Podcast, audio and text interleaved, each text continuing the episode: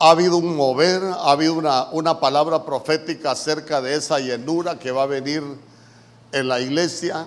Usted sabe que estamos, estamos en, en los tiempos difíciles. Hermano, que lo único que va a hacer la diferencia entre el pueblo de Dios con lo demás va a ser qué tan llenos nosotros estamos del Espíritu Santo. Nos damos cuenta de que hay moveres espirituales terribles, hermano. Lo que se está legalizando en este tiempo es el pecado por todas, por todas partes. Usted se va a quedar sorprendido que Honduras, por ejemplo, ya, ya, ya, ya solicitó a las Naciones Unidas ser incluido en los países con igualdad de derechos, es verdad.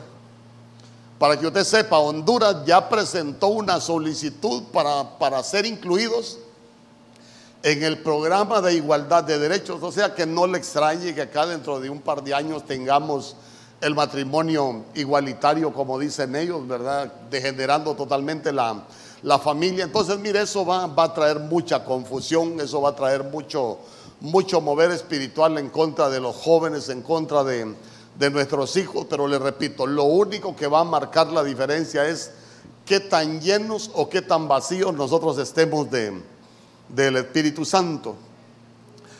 Cuando, cuando nosotros vemos ese pasaje de, de, Marcos, estamos hablando de Pedro, hermano. Estamos hablando del apóstol Pedro que el Señor le dijo, apártate de mí. Satanás, entonces, entonces vea cómo, cómo de pronto alguien escogido por nuestro Señor Jesús sobre esta piedra voy a, voy a edificar mi iglesia. Hermano, aquel hombre que hasta resucitado nuestro Señor Jesús le habló, vea cómo de pronto fue, fue influenciado y estaba hablando no de parte de Dios, porque, porque estaba malinterpretando las cosas espirituales. ¿Por qué le digo que estaba malinterpretando las cosas espirituales? Porque en esos pasajes nuestro Señor Jesús les estaba diciendo que él iba a subir a Jerusalén, que en Jerusalén iba a sufrir, que allá iba a morir, pero les estaba dando la noticia también que él iba a resucitar.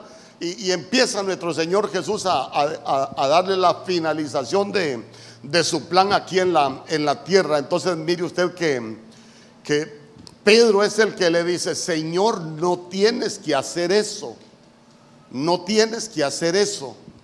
Entonces lo que, lo que podemos ver, hermano, una, una mala interpretación en, en Pedro y sabe usted que las buenas interpretaciones nosotros las vamos a tener de acuerdo a qué tan llenos estamos de, del Espíritu Santo. Yo, yo con la ayuda de, de, del Señor hoy quiero hablarle de descubriendo lo espiritual, porque, porque lo espiritual nosotros lo vamos a poder descubrir bajo la dirección del Espíritu Santo. Vaya, nuestro Señor Jesús les estaba revelando su plan claro. Si Pedro hubiese estado lleno del Espíritu Santo, ¿qué hubiese pasado? Pedro hubiese entendido lo que nuestro Señor Jesús les estaba explicando en aquel momento, pero bajo la dirección de quién estaba Pedro en ese momento, para que le dijera a nuestro Señor, apártate de mí, Satanás. Claro, claro, nosotros no podemos dar cuenta que estaba, que estaba influenciado, pero no por el Espíritu Santo, sino que por, por el enemigo. ¿Sabe usted que mm, a veces nosotros necesitamos aprender a descubrir lo espiritual? Porque hay cosas que se nos van a presentar en nuestra vida. Hay situaciones que van a venir a nuestra vida que a veces uno no entiende. Yo no sé si a usted a veces le han pasado cosas que usted no entiende. Y uno dice, pero ¿por qué? A veces hay situaciones que vienen a nuestra vida, hermano, y uno, y uno hasta se revisa. Pero si todo lo estoy haciendo bien, si en el tiempo que mejor me estoy portando, es cuando vienen estas situaciones. Entonces vea usted que, que hay dos maneras en que nosotros podemos ver las cosas. Las podemos ver desde la manera natural, el ángulo natural, o necesitamos aprender a ver las cosas desde el ángulo espiritual. Creo que para nosotros es de bendición verla desde el lado natural, pero va a ser de mucha más bendición que nosotros aprendamos a ver lo que nos sucede desde el punto de vista espiritual. Pero escuche bien, para que nosotros aprendamos a, a, ver las cosas desde el punto de vista espiritual, necesitamos aprender que lo espiritual es totalmente diferente a la realidad que nosotros podemos estar viviendo. Escuche bien, escuche bien. Se lo repito, lo que nosotros podemos estar viviendo en determinado momento puede ser totalmente diferente a lo espiritual. Por ejemplo, ¿a cuántos, a cuántos, han, cuántos han recibido palabra que el Señor los va a bendecir? ¿Y que ve con sus ojos naturales usted? Algo totalmente diferente muchas veces. Y uno dice, pero ¿cómo es que Dios me ha, me ha, confirmado de que el Señor me va a bendecir? Pero de pronto cuando nosotros vemos nuestra realidad, vemos algo totalmente diferente. Eh, por ejemplo, yo soy tu sanador y cuando uno ve su realidad, hermano, ve una realidad totalmente diferente. Leemos que el Señor es nuestra ciudad de refugio, que no vamos a tener temor, que el Señor nos guarda, nos libra de todo temor. Pero de pronto vienen situaciones a nuestra vida y ¿qué es lo primero que experimenta uno? El temor. Entonces uno se pregunta, ¿y cómo es esto? ¿Y cómo es esto? Hay madres que, claman por sus hijos porque andan en vicio, por ejemplo. Y de pronto hay, de pronto hay una, hay una profecía acá donde el Señor dice, yo soy, yo soy el que haré grandes cosas con tu familia, yo voy a hacer grandes cosas con tus hijos. Pero cuando aquella madre llega a la casa y ve a sus hijos sumidos en el vicio, uno se da cuenta, pero si el Señor me habló, pero la realidad es otra. Entonces, mire, lo que nosotros necesitamos, lo que nosotros necesitamos es descubrir lo espiritual. ¿Por qué? Porque todo lo que Dios permite tiene un propósito. En Segunda de Reyes capítulo 5, en el verso 10, dice la Biblia, entonces Eliseo envió un mensajero diciendo, ve y lávate siete veces en el Jordán y tu carne se te restaurará y serás limpio. Usted sabe que ahí estamos hablando de, estamos hablando de Naamán. ¿Qué problema tenía Naamán?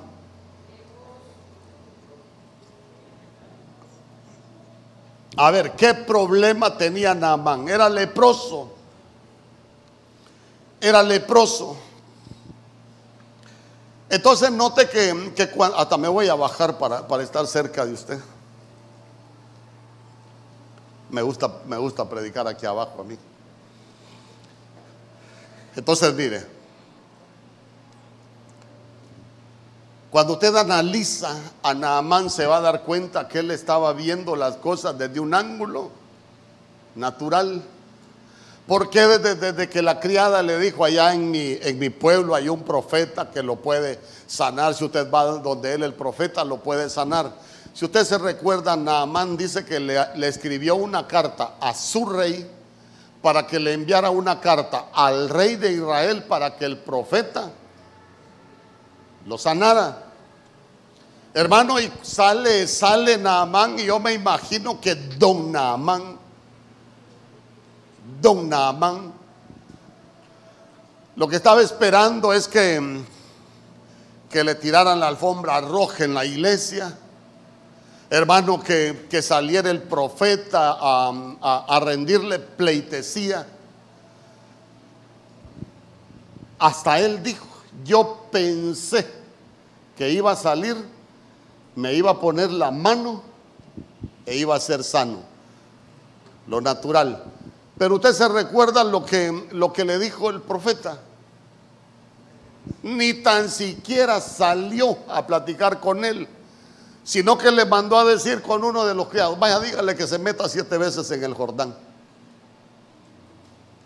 Entonces lo natural, lo natural, imagínese usted, imagínese usted, pastor, eh, quiero que vaya a orar por mi casa y que usted me esté esperando y que, y que yo no llegue. Ah, el pastor, qué desgraciado, Andy, pudo venir aquí a mi casa a orar. Eso es lo natural. Eso es lo natural. Pero yo le digo, ¿será que se equivocó el Señor al permitir esas cosas o es que nosotros necesitamos aprender a interpretar lo espiritual? Porque qué tal si usted toda la vida ha dependido de otras personas y el Señor quiere que usted comience a ejercer su sacerdocio, pero a veces tenemos una mala interpretación. Entonces vea cómo, cómo, cuando le dicen que vaya y se sumerja siete veces en el Jordán, todavía dijo Naamán, mejores son las aguas del, del Habaná y del Farfar, ahí en mi tierra. Mejores aguas hay que este Jordán, pero él no había, no había no había entendido, hermano, lo, espiritual. Él únicamente estaba entendiendo lo natural. Por eso es que nosotros necesitamos descubrir lo espiritual. ¿Por qué? Porque cuando él entendió cómo era la situación, ¿qué dijo él? Sí, hombre, mejor me voy a ir a, sumergir al Jordán. Y ahí es cuando su carne fue restaurada. ¿Qué le estaban enseñando? ¿Qué le estaban enseñando a Naamán, por ejemplo? A Naamán le estaban enseñando humildad en primer lugar. En segundo lugar, le estaban enseñando que las cosas no las hacemos los hombres, que las cosas las hace el Señor. ¿Sabe usted que a veces los cristianos cometemos ese, ese error? Creemos que las cosas las hace el hombre. No, las cosas siempre quien las hace es el Señor. Entonces mire qué bonito porque cuando él cuando él hace las cosas de acuerdo a lo espiritual es cuando vino una restauración a su vida. Entonces, por eso es que nosotros como pueblo de Dios, yo le voy a hablar de varios personajes. ¿Sabe por qué? Porque es importante que nosotros entendamos, hermano, que, cuando vamos descubriendo lo, lo, espiritual es cuando va a ser de mucha bendición para nuestras vidas. ¿Por qué? Porque cada vez que descubrimos lo espiritual es un crecimiento que viene para, para nuestras vidas. Nosotros nos vamos desarrollando y es cuando vamos avanzando. Imagínense que hay gente que para todo depende del hombre. Yo le digo, no aprendamos a depender del hombre, mejor aprendamos a depender de Dios. ¿Cuántos dicen amén? Yo le pregunto, ¿cómo estaba, cómo estaba Naamán cuando Eliseo no quiso hacer como, como Naamán quería? Se enojó. Se enojó. Entonces, entonces mire, cuando la gente se enoja, está lejos de lo espiritual y estamos viendo las cosas de manera natural. ¿Por qué? Porque la manera natural nosotros creemos que las cosas van a funcionar como nosotros pensamos, pero las cosas van a funcionar como Dios dice. Amén. En Génesis capítulo 48, verso 18.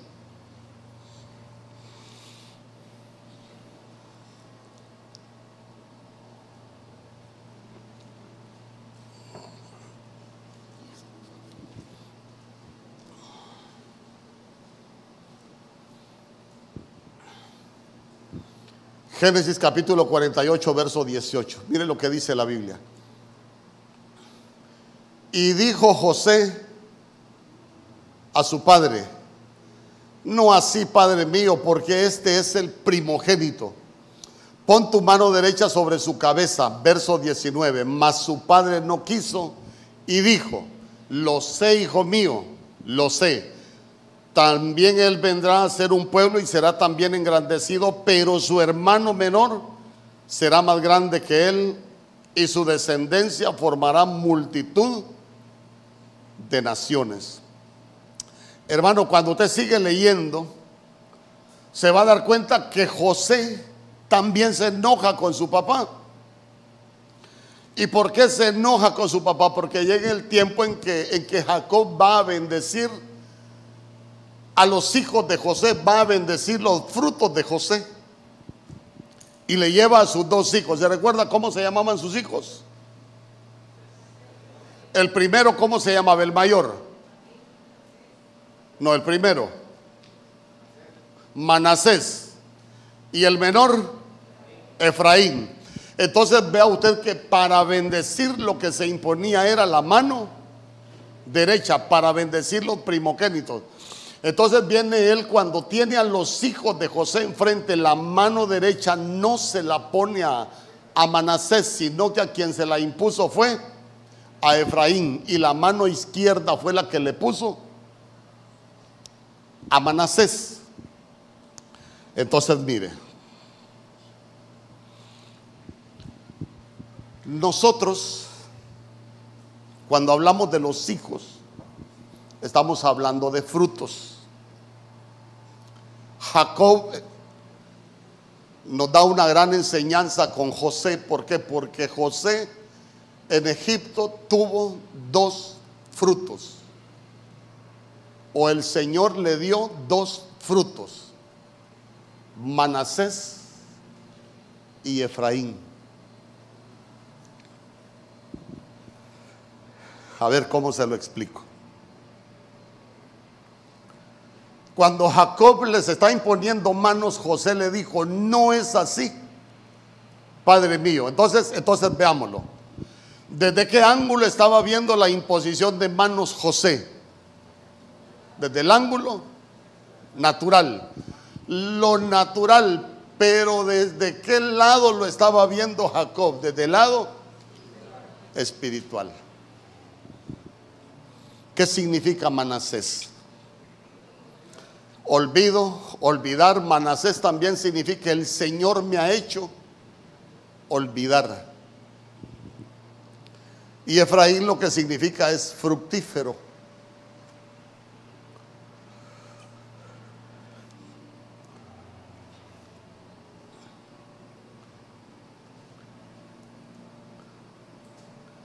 Pero sabe usted que José tenía un problema.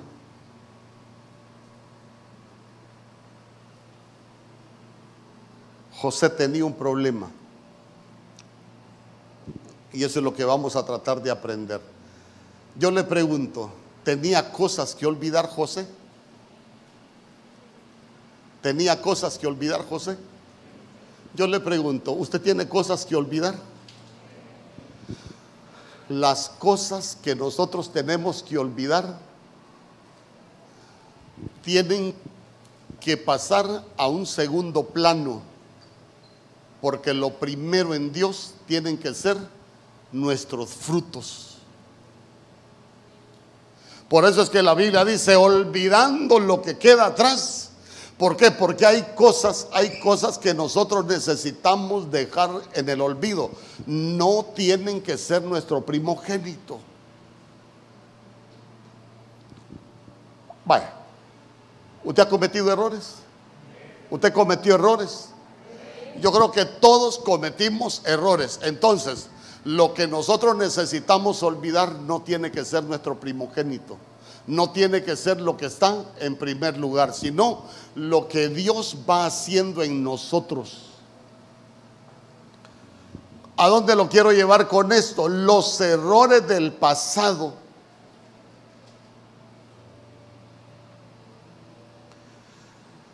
No deberían ocupar un lugar de importancia en nuestra vida. ¿Sabe por qué? Porque el Señor ya nos perdonó. La Biblia dice que cuando nosotros confesamos nuestros pecados, el Señor los agarra y a dónde los avienta el Señor. Dice que los avienta al fondo de la mar y nunca más se vuelve a acordar de ellos. Hermano, es que todos cometemos errores. En el matrimonio se cometen errores, sí se cometen errores. Habrá una mujer que no ha cometido errores en el matrimonio, si han cometido, si se han cometido errores. Habrá un hombre que no ha cometido un error en el matrimonio o errores en el matrimonio, sí se han cometido.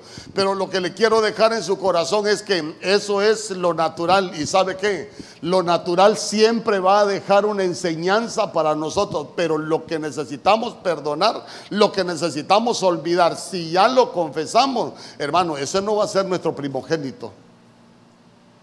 Nuestro primogénito va a ser Efraín. Mire, José tenía muchos problemas con los recuerdos. Cuando, cuando llegan los hermanos a Egipto a buscar alimento, yo le pregunto, ¿lo reconoció José? Después de tantos años, hermano, independientemente de los problemas, ¿cómo hubiese reaccionado usted de ver a sus hermanos en necesidad?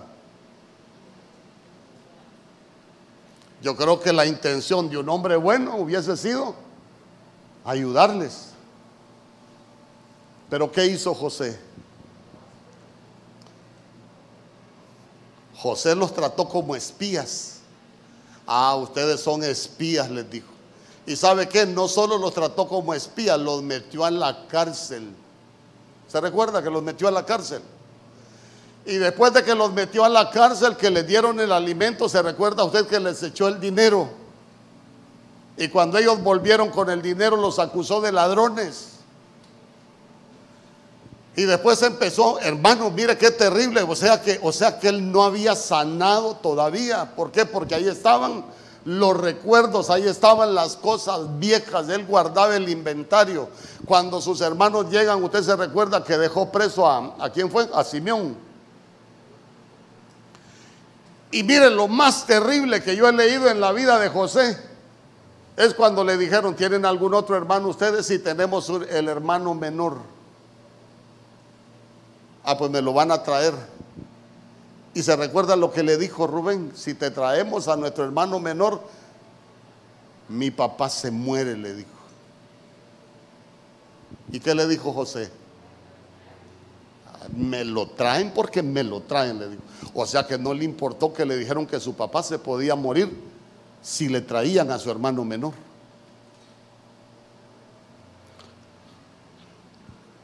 Entonces, mire, aprendamos hay recuerdos que si nosotros no los eliminamos de nuestra vida, nos van a seguir causando daño por muchos años y si es posible nos van a dañar toda la vida. Hermanos, si José tenía para vivir una vida, pero, pero hermosa, pero ya se dio cuenta que cuando usted lee, él dejaba de estar con sus hermanos y se iba a llorar. Pero él lo que tenía era una sed de venganza. Yo le pregunto, ¿qué de bueno le estaba dejando en su vida? Nada. Nada.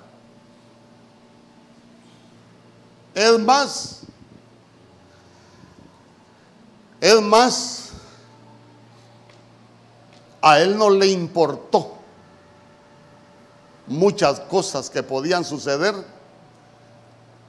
porque los malos recuerdos muchas veces lo que van a dejar en nosotros es amargura. Los malos recuerdos lo que van a dejar muchas veces en nosotros es tristeza.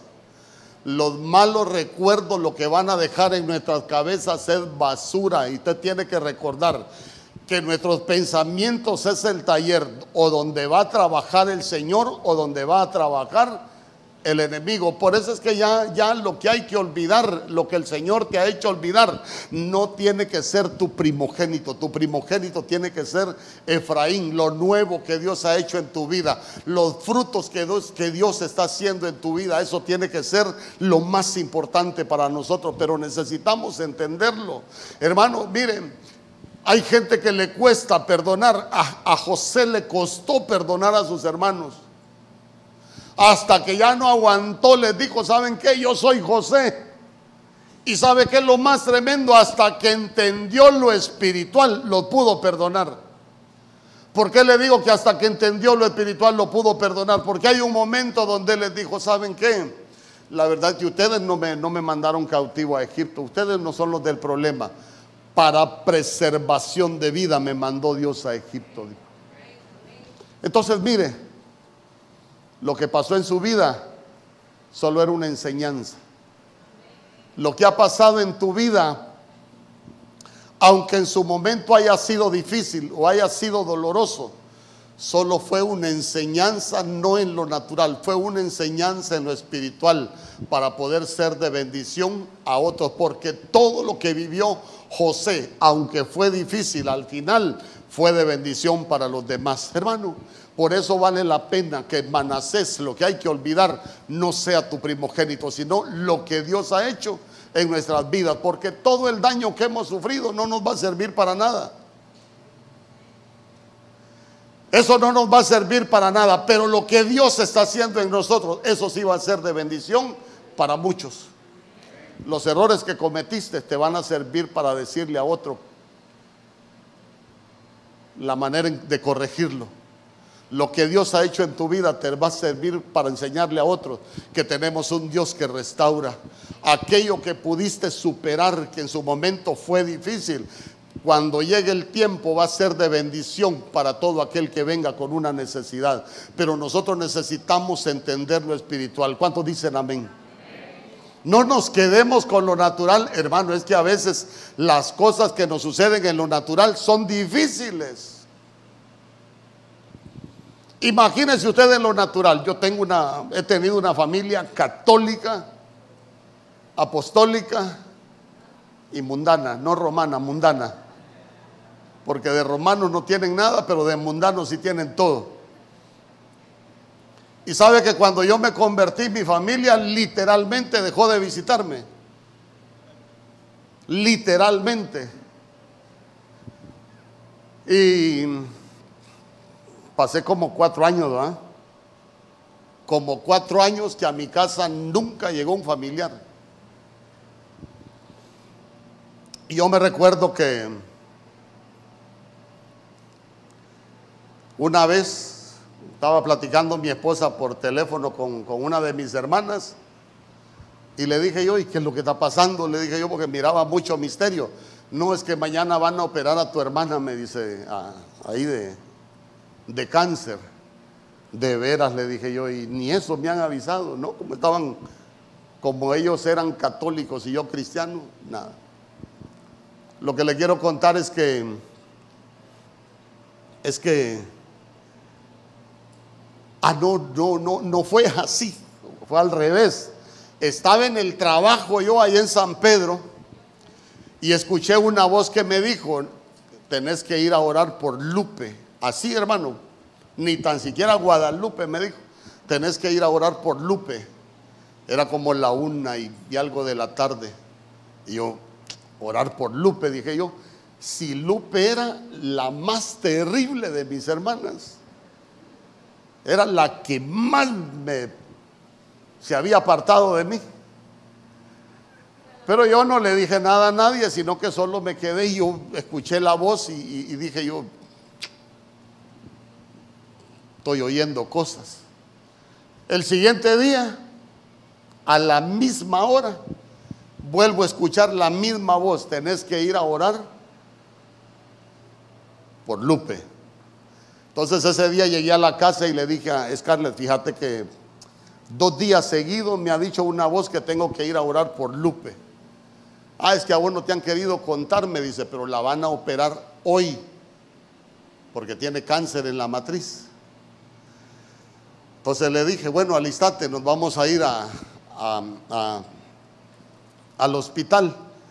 Hermano, cuando llegamos al hospital, Mire, mi mamá se perdió, bueno, no se perdió, se fue a platicar con una gente y, que mi mamá se había perdido, le empezaron a buscar, se pasó la hora de visita en el hospital. Llegamos al hospital y no nos querían dejar entrar. Pero mire, pero mire las cosas cuando están, cuando son los planes de Dios, las cosas espirituales. Apareció una mujer y dijo, ustedes vienen a buscar a Lupe. Sí, le dije yo. Hermano, la puerta con candado. Dios me va a juzgar por lo que le voy a decir. Aquella persona solo le puso las manos a la puerta y se abrió. Y dice mi sobrino, qué rara esa mujer, dijo. Un, un hijo de mi hermana, la que iban a operar, qué rara esa mujer, dice. Yo conozco todas las enfermeras de acá, pero esa tiene que ser nueva, dijo. Bueno, y no solo nos abrió la puerta, sino que fue a traer a Lupe. ¿Y sabe qué? La trajo con su camisón. Ya la habían limpiado, hermano. Le habían hecho todo para operarla.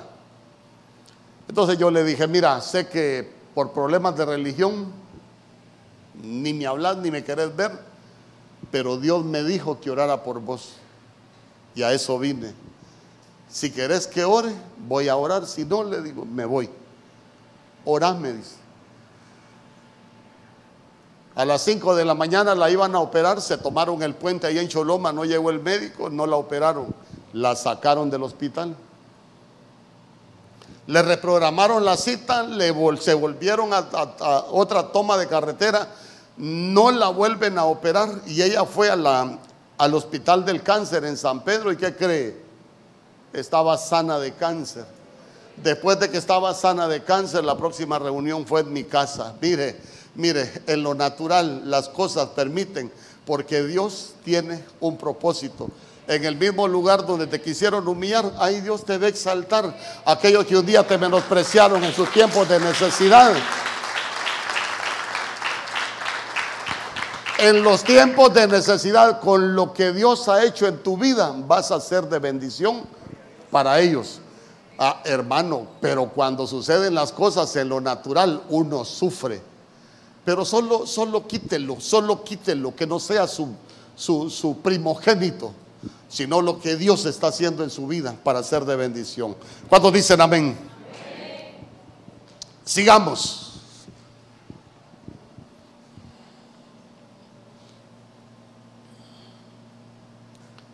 Saúl Primera de Samuel capítulo 18, verso 7.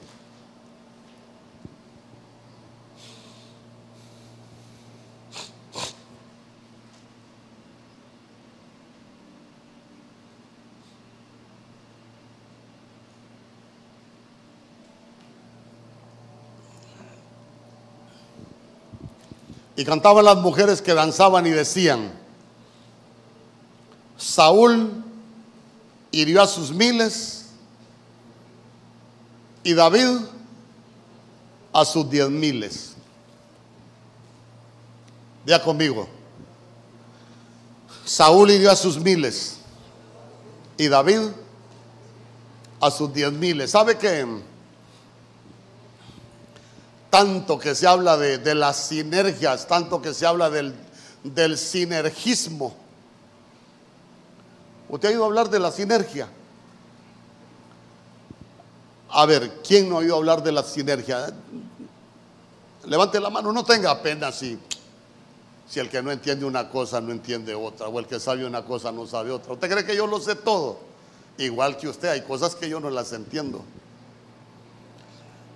Entonces, mire, cuando, cuando nosotros hablamos de sinergia, por ejemplo, dice la Biblia que la fe actúa juntamente con las obras.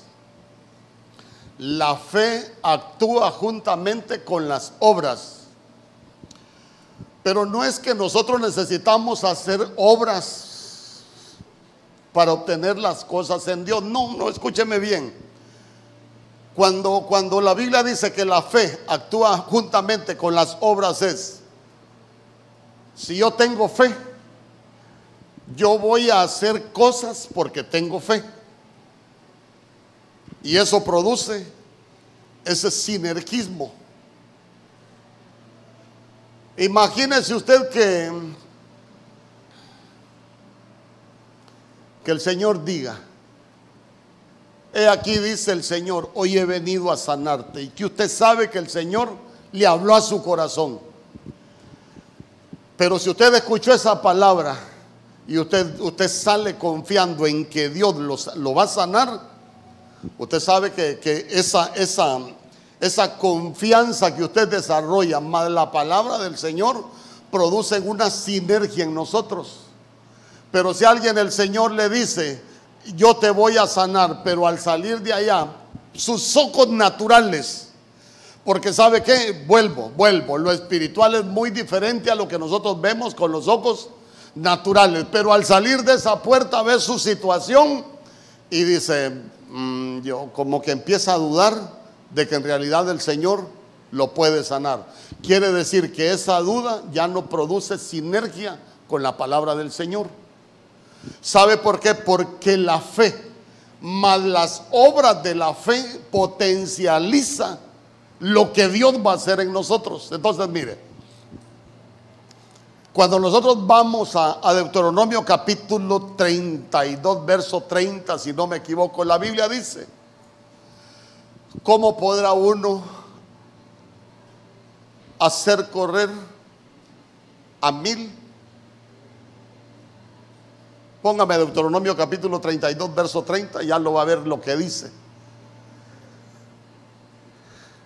Porque hay varias versiones, no quiero decir algo fuera.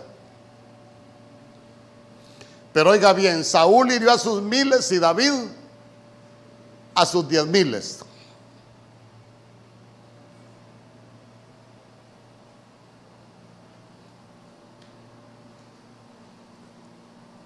Dice, ¿Cómo podría perseguir uno a mil y dos hacer huir a diez mil? Entonces, entonces eso, eso es lo mismo que estaban hablando allá, las mujeres, lo que estaban cantando, las mujeres. Imagínese usted, voy a, voy a comenzar con los matrimonios. Si un matrimonio no está unido, ¿a cuántos hace correr un matrimonio si están unidos y cada quien está por su lado? ¿Ah? ¿A cuánto? Si están, si están separados, vaya, que, que hacen, hacen correr mil cada uno. Hacen correr a dos mil nada más. Pero si ellos se juntan, ¿a cuántos van a echar fuera? ¿A cuántos van a echar? Van a echar fuera a 10 mil. ¿Sabe por qué? Porque la unidad es lo que nos potencializa. Entonces mire las interpretaciones, mire las interpretaciones. El pueblo tuvo la interpretación correcta de lo que estaba sucediendo espiritualmente. ¿Por qué? Porque cuando ellos venían de la batalla, si usted lee quién era el que salía a pelear, David era el que salía a pelear. Cuando usted lee se va a dar cuenta que Saúl empieza a vivir una vida más tranquila y a quien puso a cargo de los hombres de guerra era a David y la Biblia dice que David siempre se portó prudentemente en todo lo que hacía. Pero note usted que como una mala interpretación del sinergismo trajo algo, algo terrible a la vida de, Saúl. ¿Por qué? Porque Saúl cuando escuchó el canto, ahora dijo, ahora solo falta que a este le den el reino, dijo. Entonces, entonces, mire, en vez de aprovechar la unidad, él más bien se echó a perder. Entonces, mire, nosotros necesitamos aprender a hacer todo en unidad. Mirad cuán bueno y cuán delicioso es habitar los hermanos juntos. Ay, en el verso 4 dice, porque ahí es donde envía Dios su bendición y la vida eterna. Cuando hay unidad, hay bendición. ¿Sabe cuál es el problema? ¿Sabe cuál es el problema? Las interpretaciones que se tienen de las cosas. Nosotros siempre necesitamos tener la interpretación espiritual correcta para no cometer errores. Porque mire, siempre, siempre ese, sinergismo a nosotros nos va a potencializar. Por eso es que la Biblia dice, hermano, hay del solo cuando cae. ¿Quién va a levantar al solo cuando cae? Nadie lo va a levantar. Ah, pero la Biblia dice que dos son mejor que uno, porque si uno cae, el otro lo levanta. Entonces, entonces mire, mire qué interesante porque, porque nosotros necesitamos aprender a descubrir lo espiritual.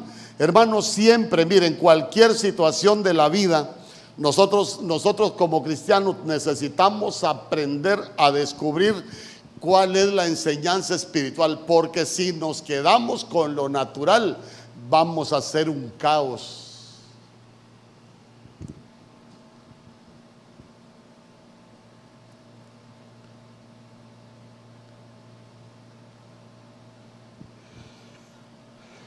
Hechos capítulo 9, verso 10. Voy a ir un poco rápido, quiero, como no vamos a tener reunión en la tarde, voy a, voy a enseñar todo esto hoy.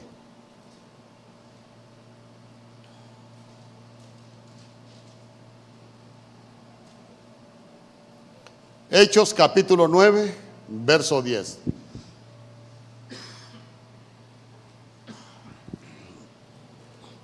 Había entonces en Damasco un discípulo llamado Ananías, a quien el Señor dijo en visión, Ananías, y él respondió, heme aquí, Señor.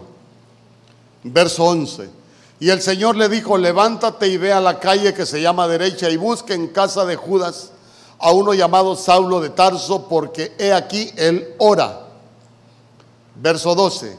Y ha visto en visión a un varón llamado Ananías que entra y le pone las manos encima para que recobre la vista. Mire qué bonito cuando empieza. Póngame, póngame el primer verso, póngame el primer verso.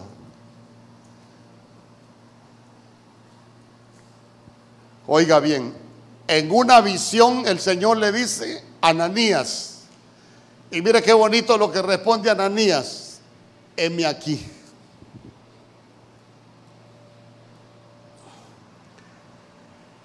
Y el Señor le da una comisión, hasta le da la dirección del lugar donde va a ir. Vete a la calle, ahí en Damasco, la calle que se llama derecha, y vas a encontrar un hombre que está orando, y que va sin poner las manos, y empieza el Señor. ¿Y, y sabe qué?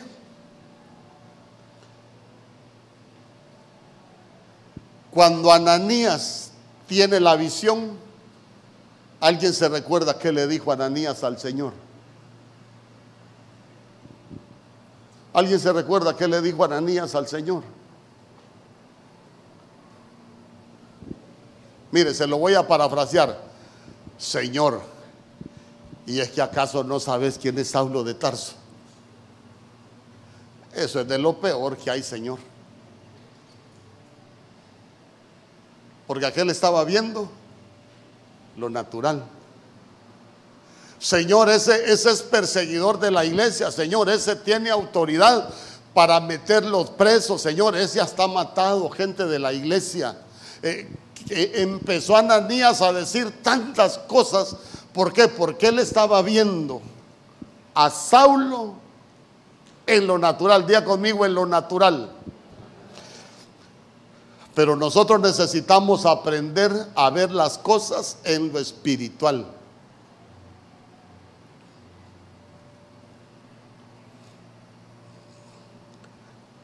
¿Por qué? Porque en lo natural muchas veces nosotros vamos a, decir o a hacer cosas que no son correctas.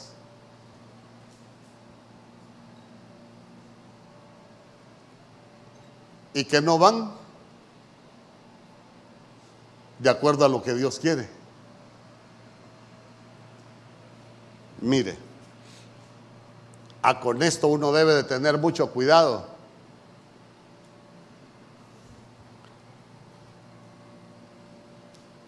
Imagínese usted que venga Sansón a la iglesia de Cristo de Benecer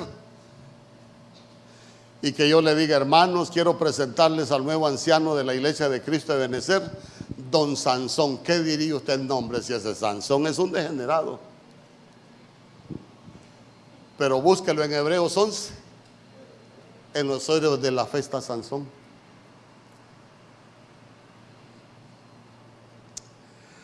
Ah, entonces, entonces ahí es donde nosotros tenemos que aprender a ver las cosas no con los ojos naturales, sino que tenemos que aprender a descubrir lo espiritual.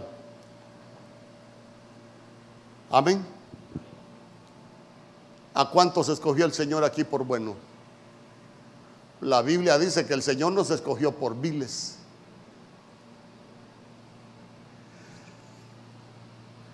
Entonces, miren, nunca, nunca lo que alguien fue para nosotros debe de servirnos de parámetro para que desempeñen una función dentro de la iglesia. Nunca lo que alguien fue.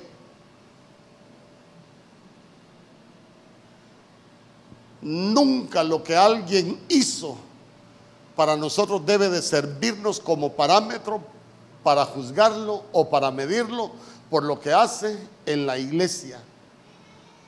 Hermano, a veces los cristianos somos muy dados a señalar por lo que alguien era o por lo que alguien hizo. Pero imagínese usted que en la genealogía de nuestro Señor Jesús hay prostitutas. En la genealogía de nuestro Señor Jesús está gente que estaba bajo maldiciones generacionales. En la genealogía de nuestro Señor Jesús hay adúlteras y no solo adúlteras, sino mujeres que hicieron cosas terribles.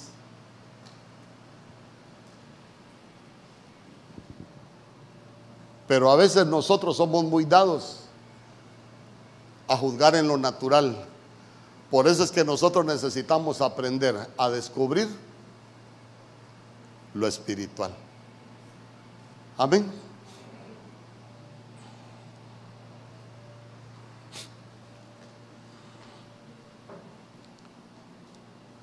Y mire usted qué bonito porque Ananías, hermano, Ananías tiene, tiene una visión de parte de Dios sabe que el Señor es el que lo está llamando, pero, pero lea lo que sigue después. Usted se va a dar cuenta que Ananías comienza a decirle al Señor como diciéndole, no Señor, creo que aquí estás cometiendo un error nombrando a Adonías. Por eso es que, mire, uno no importa lo que hizo cuando Dios tiene un propósito, hermano, Dios va a ser con uno, pero hay gente que se menosprecia, hay gente que cree que no tiene derecho, hay gente que cree que no merece pero sí merecemos porque somos hijos del mejor Padre. ¿Cuántos dicen amén? Hechos capítulo 21, verso 10.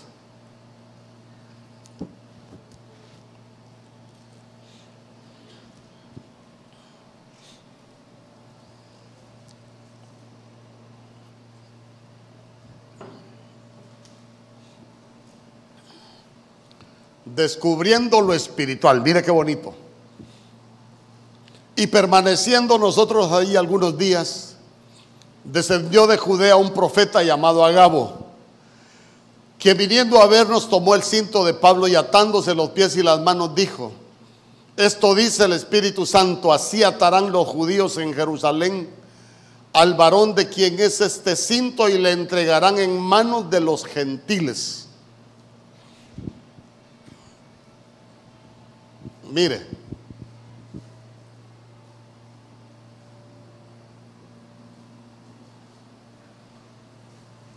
¿Quién era el dueño del cinto?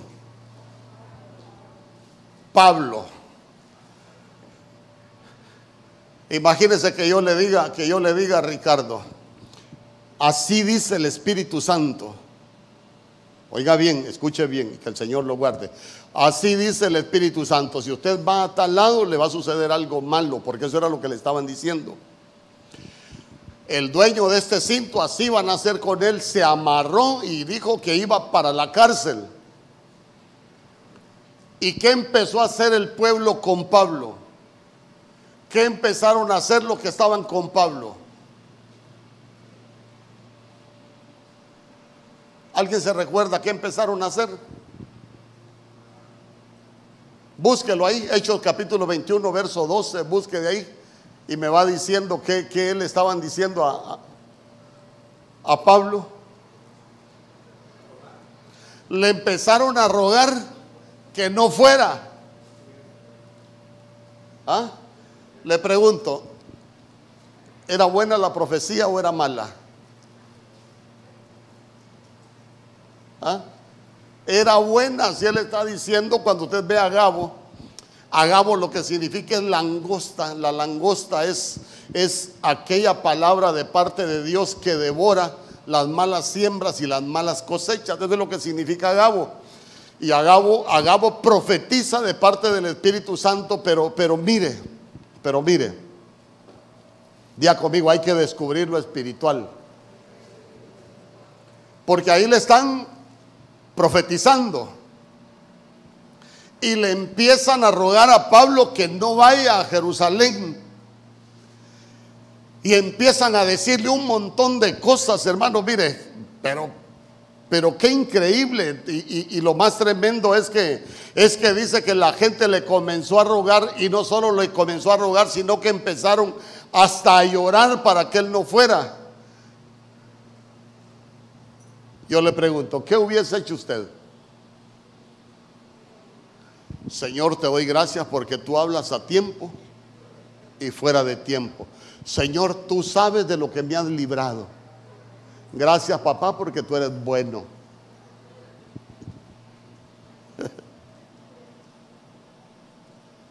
¿Y qué hizo Pablo? Se fue para Jerusalén. Yo le pregunto, ¿quién falló? ¿Agao o Pablo?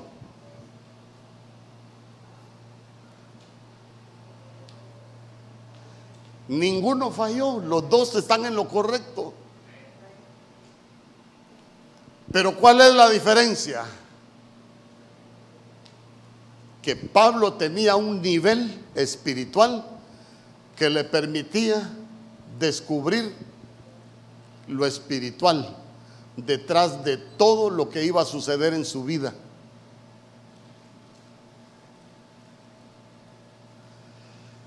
Cuando usted llega al capítulo siguiente se va a dar cuenta que aparece don Pablo hablando y él dice, yo perseguía este camino hasta la muerte, prendía y metía en las cárceles a hombres y a mujeres, pero un día me rodeó una luz del cielo que me dijo, Saulo, Saulo, ¿por qué me persigues? Y él le dijo, ¿quién eres Señor? ¿Te recuerda? ¿Quién eres Señor? Y él me dijo, yo soy Jesús de Nazaret, a quien tú persigues. Y dice que dice, mire, mire el relato de Pablo, y dice, y los que estaban conmigo vieron a la verdad la luz y se espantaron, pero no entendieron la voz del que hablaba conmigo.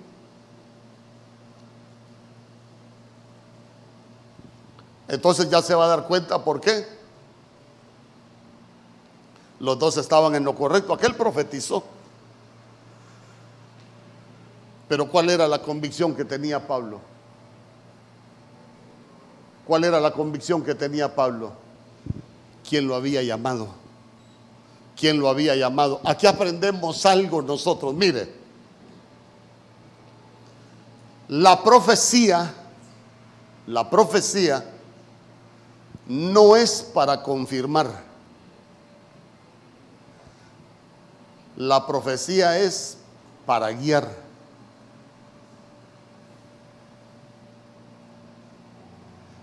Si el Señor a usted lo llamó, denle, no tenga miedo. Uy, pastor, pero si me profetizan, no, pero quien lo llamó es el Señor. ¿Acaso una profecía está sobre el Señor? De ninguna manera. ¿Me explico?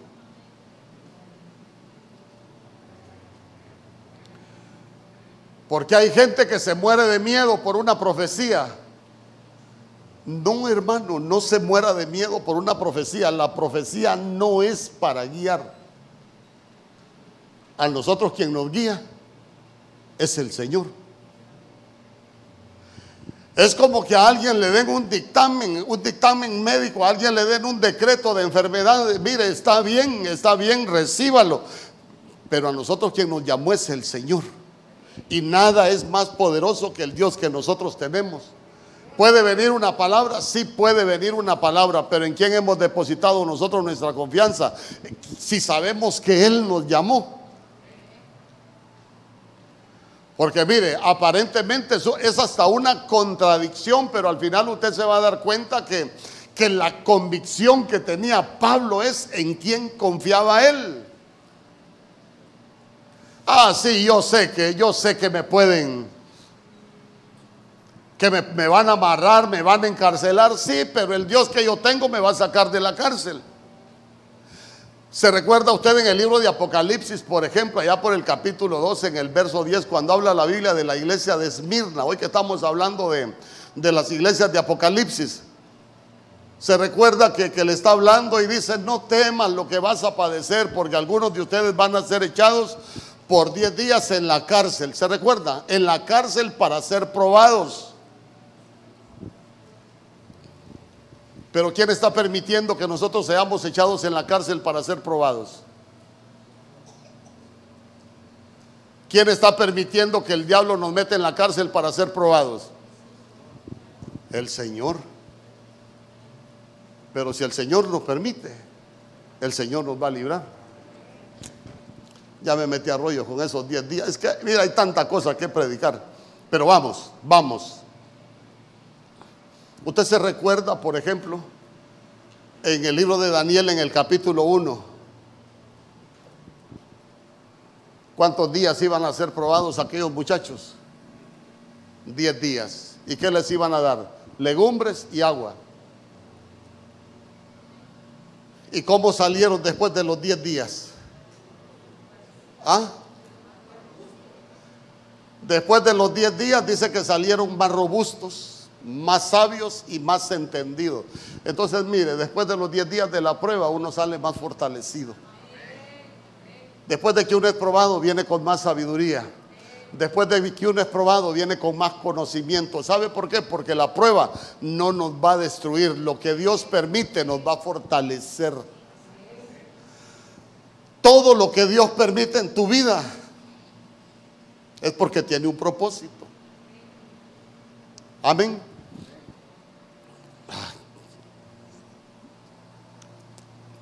Entonces, mire qué, qué interesante porque uno dice, bueno, este Pablo, este Pablo o es abusivo o qué pasó. No es que él había entendido que tenía una comisión de parte de Dios.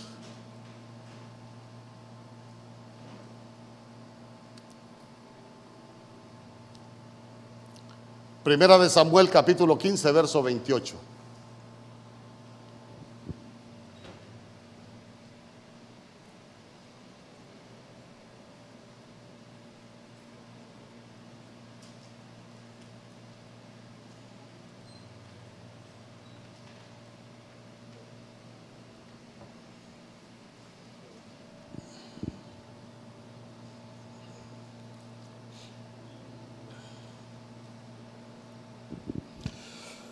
Entonces Samuel le dijo, Jehová ha rasgado hoy de ti el reino de Israel y lo ha dado a un prójimo tuyo mejor que tú. Voy a hablar de, de Samuel. Hermano, cuando nosotros vemos a, a don Samuel, vivía en Ramá venía a cumplir sus comisiones y Ramá usted sabe que significa alturas espirituales. Es un hombre que, que nosotros vemos en la Biblia que vivía siempre en un nivel espiritual alto. Usted se recuerda qué tan alto era el nivel espiritual de este hombre que dice que él enseñaba a una compañía de profetas y en una oportunidad Saúl se acercó a donde él estaba enseñando y se recuerda, dice la Biblia, que Saúl estaba desnudo y desnudo es alguien que espiritualmente está mal. Y él aún estando mal espiritualmente, cuando llegó donde Samuel estaba enseñando, dice que profetizó y la gente decía, hey, miren, Saúl entre los profetas. Ahora imagínense ustedes el, el nivel que tenía, que tenía don, don Samuel. Pero cuando llega a la casa de, a la casa de, Isaí. el Señor le había dado una comisión que fuera a ungir rey. Y usted se recuerda que cuando aparece Eliab, ya me imagino que, cuando lo vio, porque Eliab era un guerrero. Habían tres hijos que ya andaban en la guerra, tres hijos de Isaías. Eliab era, era el primogénito. Y cuando vio a Eliab, ¿qué dijo? ¿Qué dijo Samuel? Este es. Y se recuerda lo que le dijo el Señor. No mires su apariencia, le dijo. No mire su apariencia, ni lo grande de su estatura, porque yo lo desecho. Porque Jehová no mira lo que mira el hombre, pues el hombre mira lo que está delante de sus ojos, pero Jehová mira el corazón. Entonces, mire, descubriendo lo espiritual. Si estamos hablando de descubrir lo espiritual, nosotros no debemos de ver lo que ven nuestros ojos, nosotros deberíamos de ver lo que ve nuestro espíritu.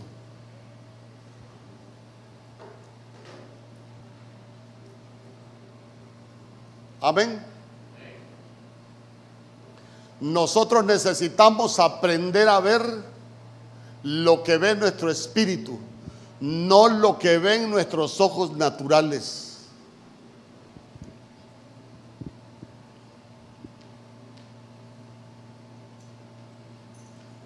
Seis hijos y ninguno era hasta que apareció David, el amado.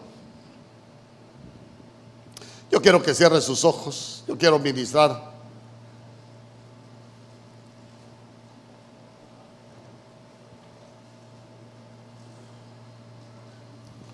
Porque sabe que muchas veces lo que vemos con nuestros ojos naturales nos pueden desmotivar. Muchas veces lo que ven nuestros ojos naturales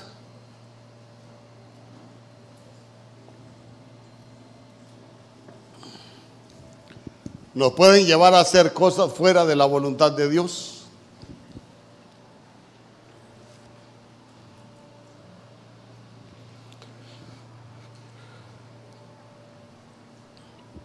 Muchas veces lo que ven nuestros ojos naturales hasta nos, a, nos va a desanimar. Por eso es que nosotros necesitamos aprender a descubrir lo espiritual.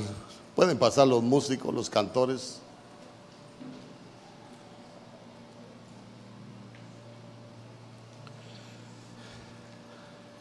Porque muchas veces lo que nosotros vemos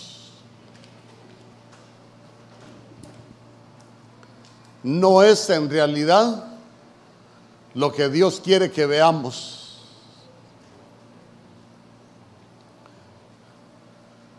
Cuando vemos nosotros y aprendemos a descubrir lo espiritual, nos damos cuenta de cosas hermosas. Por ejemplo, Abraham tenía una promesa de parte de Dios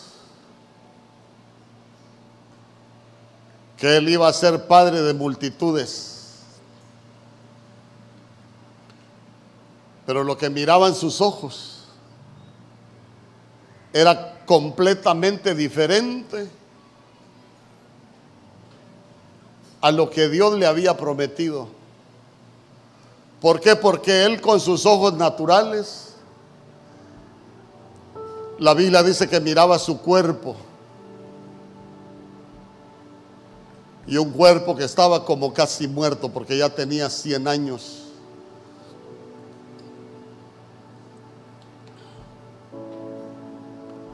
Y no solo miraba su cuerpo como casi muerto, sino que miraba a Sara. Y Sara dice que era estéril. Y aparte de estéril, ya le había cesado la costumbre de las mujeres. Eso era lo natural.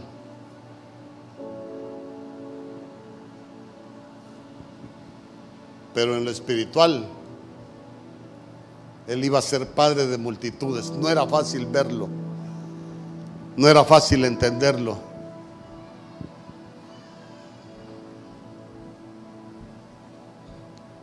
Pero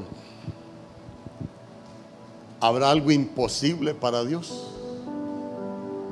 Porque si usted se recuerda cuando a Sara, cuando llegan a Abraham a la tienda a confirmarle la promesa,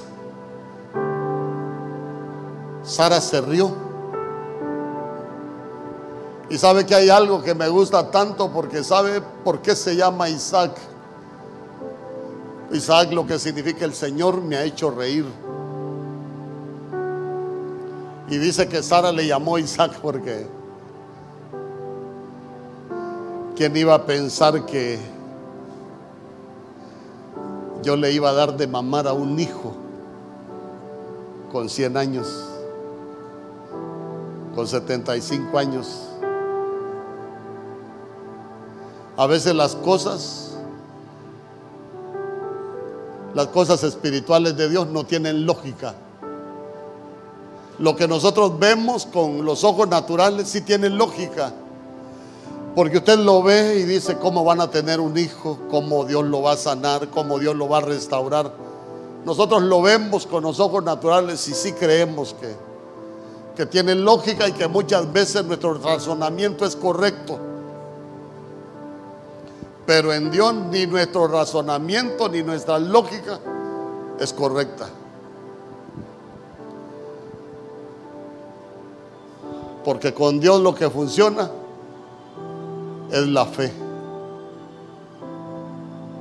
En el nombre poderoso de Jesús. Tal vez hay alguien en este lugar que tal vez con tus ojos naturales estás viendo el problema como algo difícil, como algo insuperable como algo que te causa mucho daño, estás viendo la enfermedad con tus ojos naturales. Esta mañana solo tienes que aprender a descubrir lo espiritual, ver más allá de lo natural. Quizás hay alguien que vino enfermo y Dios te ha dicho que te va a sanar. ¿Para qué te va a sanar? Para que sirvas de testimonio en tu familia de que tenemos un Dios que sana.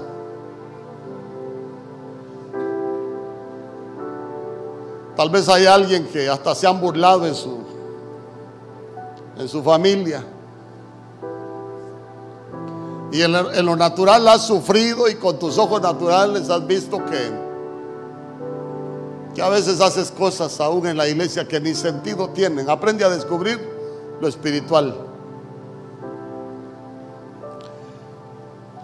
Porque allá en el mismo lugar donde fuiste deshonrado, donde se burlaron de ti, en ese mismo lugar Dios te va a honrar. Pero necesitamos descubrir lo espiritual. Tal vez hay situaciones que se levantaron en contra tuya y fuiste derrotado en el mismo lugar donde fuiste derrotado, ahí Dios te va a dar la victoria. Porque el pueblo de Dios antes de llegar a Canaán estaba Jai. Y Jai lo que significan son ruinas. Tal vez las ruinas de tu vida te han vencido. Solo tienes que levantarte y volver a pelear porque ya entendiste lo espiritual no es para ser derrotado en Jai, donde Dios te lleva, es para Canaán. Pero necesitamos entender lo espiritual. Lo que Dios ha permitido en tu vida como matrimonio. Tal vez tuvieron problemas que a punto de separarse, a punto de divorciarse. Ahora solo entiende lo espiritual. ¿Por qué lo permitió el Señor? Porque vas a ser de bendición a todos aquellos matrimonios que tengan problemas. Para eso Dios lo permitió, para que con tus heridas puedas traer sanidad a otro. ¿Para qué fuiste probado? Así como en Babilonia, diez días fueron probados, pero en esa prueba salieron más inteligentes, salieron con más conocimiento, salieron más fortalecidos. Pero eso sucede cuando nosotros entendemos lo espiritual. Cuando descubrimos lo espiritual. Dios no tiene ningún despropósito en todo lo que permite. Hay un plan que Él tiene y dice que sus planes para nosotros son de bien, no son de mal. Sus planes son para darnos un futuro y para darnos una esperanza. Porque al final tiene un propósito para tu vida, tiene un propósito para tu matrimonio, tiene un propósito para tu familia. Y como decía David, el Señor cumplirá su propósito en mí. Pero no veas lo que has pasado con los ojos naturales. Así como José, ya no lo veas con los ojos naturales, ya no sigas guardando rencor, perdona. Que Manasés lo que tienes que olvidar sea tu primogénito, ya no, mejor los frutos, lo que Dios ha hecho en tu vida, lo nuevo que Dios ha hecho en tu vida que ese sea tu primogénito. Ya no sigas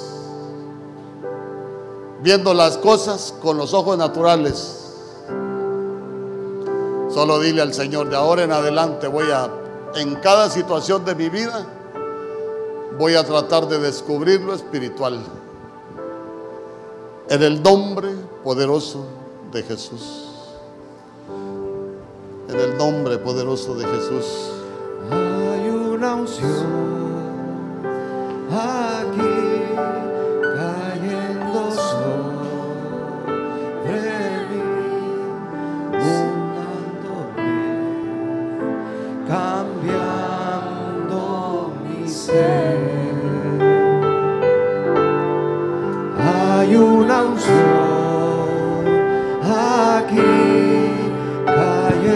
sobre mí, mudándome, cambiando mi ser. Mi espíritu y mi alma se están llenando con el poder de tu Espíritu Santo.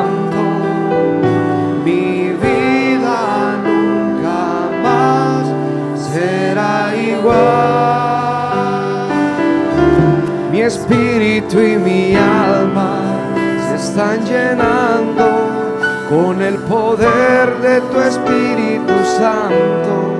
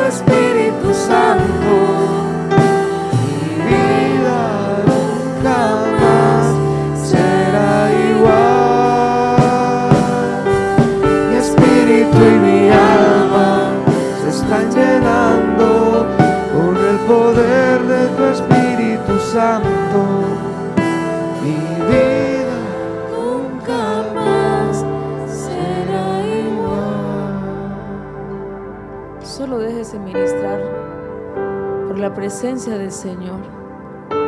Si nosotros sabemos que entramos a una atmósfera diferente,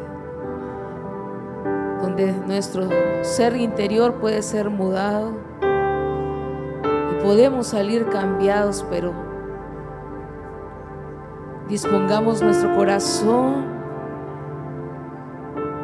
A mí me ha impresionado que el Señor los últimos meses ha estado hablando de llenura, de llenura, de llenura, pero a la misma vez de dureza y de dureza en el corazón. Esta es una atmósfera donde Dios habita. Que sea mudado nuestro corazón. Que sea transformado todo nuestro ser interior. No vea lo natural. Lo espiritual es lo más importante. Las cosas del Espíritu son las más importantes. Lo que vemos solo es figura de lo que nosotros vivimos y de lo que nosotros somos, seres espirituales. Anhelamos la atmósfera donde Dios se mueve porque es nuestro hábitat.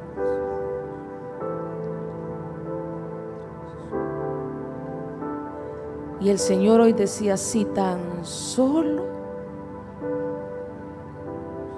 si tan solo no menospreciáramos lo que Él hace aquí.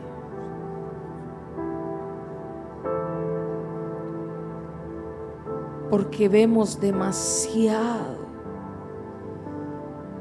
con nuestros ojos naturales. Pero si se abrieran nuestros ojos del Espíritu y que podamos ver lo que Dios hace cuando Él se derrama en este lugar. Si pudiéramos ver cómo Él manda ángeles, que Él, si pudiéramos ver lo que Él viene a hacer, que Él se pasea en este lugar, pero necesitamos ojos espirituales, que se abran nuestros ojos del Espíritu. Pídale al Señor que se abran nuestros ojos del Espíritu. Y como Eliseo le dijo al Señor, Señor, haz que mi siervo vea lo que está pasando. Porque aquel había visto la pelea en lo natural y él dijo de plano, vamos a, vamos a fracasar. Porque el enemigo era más numeroso en lo natural que ellos, pero cuando los ojos del Espíritu se abrieron, él pudo ver que el ejército que Dios había mandado era más grande y más poderoso que el enemigo. Porque lo que estamos viviendo quizás no en, en lo natural parece lo más grande y lo más fuerte pero es más grande y más fuerte nuestro Dios. Él es el Todopoderoso y Él es el que pelea por nosotros. Con nuestra fuerza no podemos, pero con las de Dios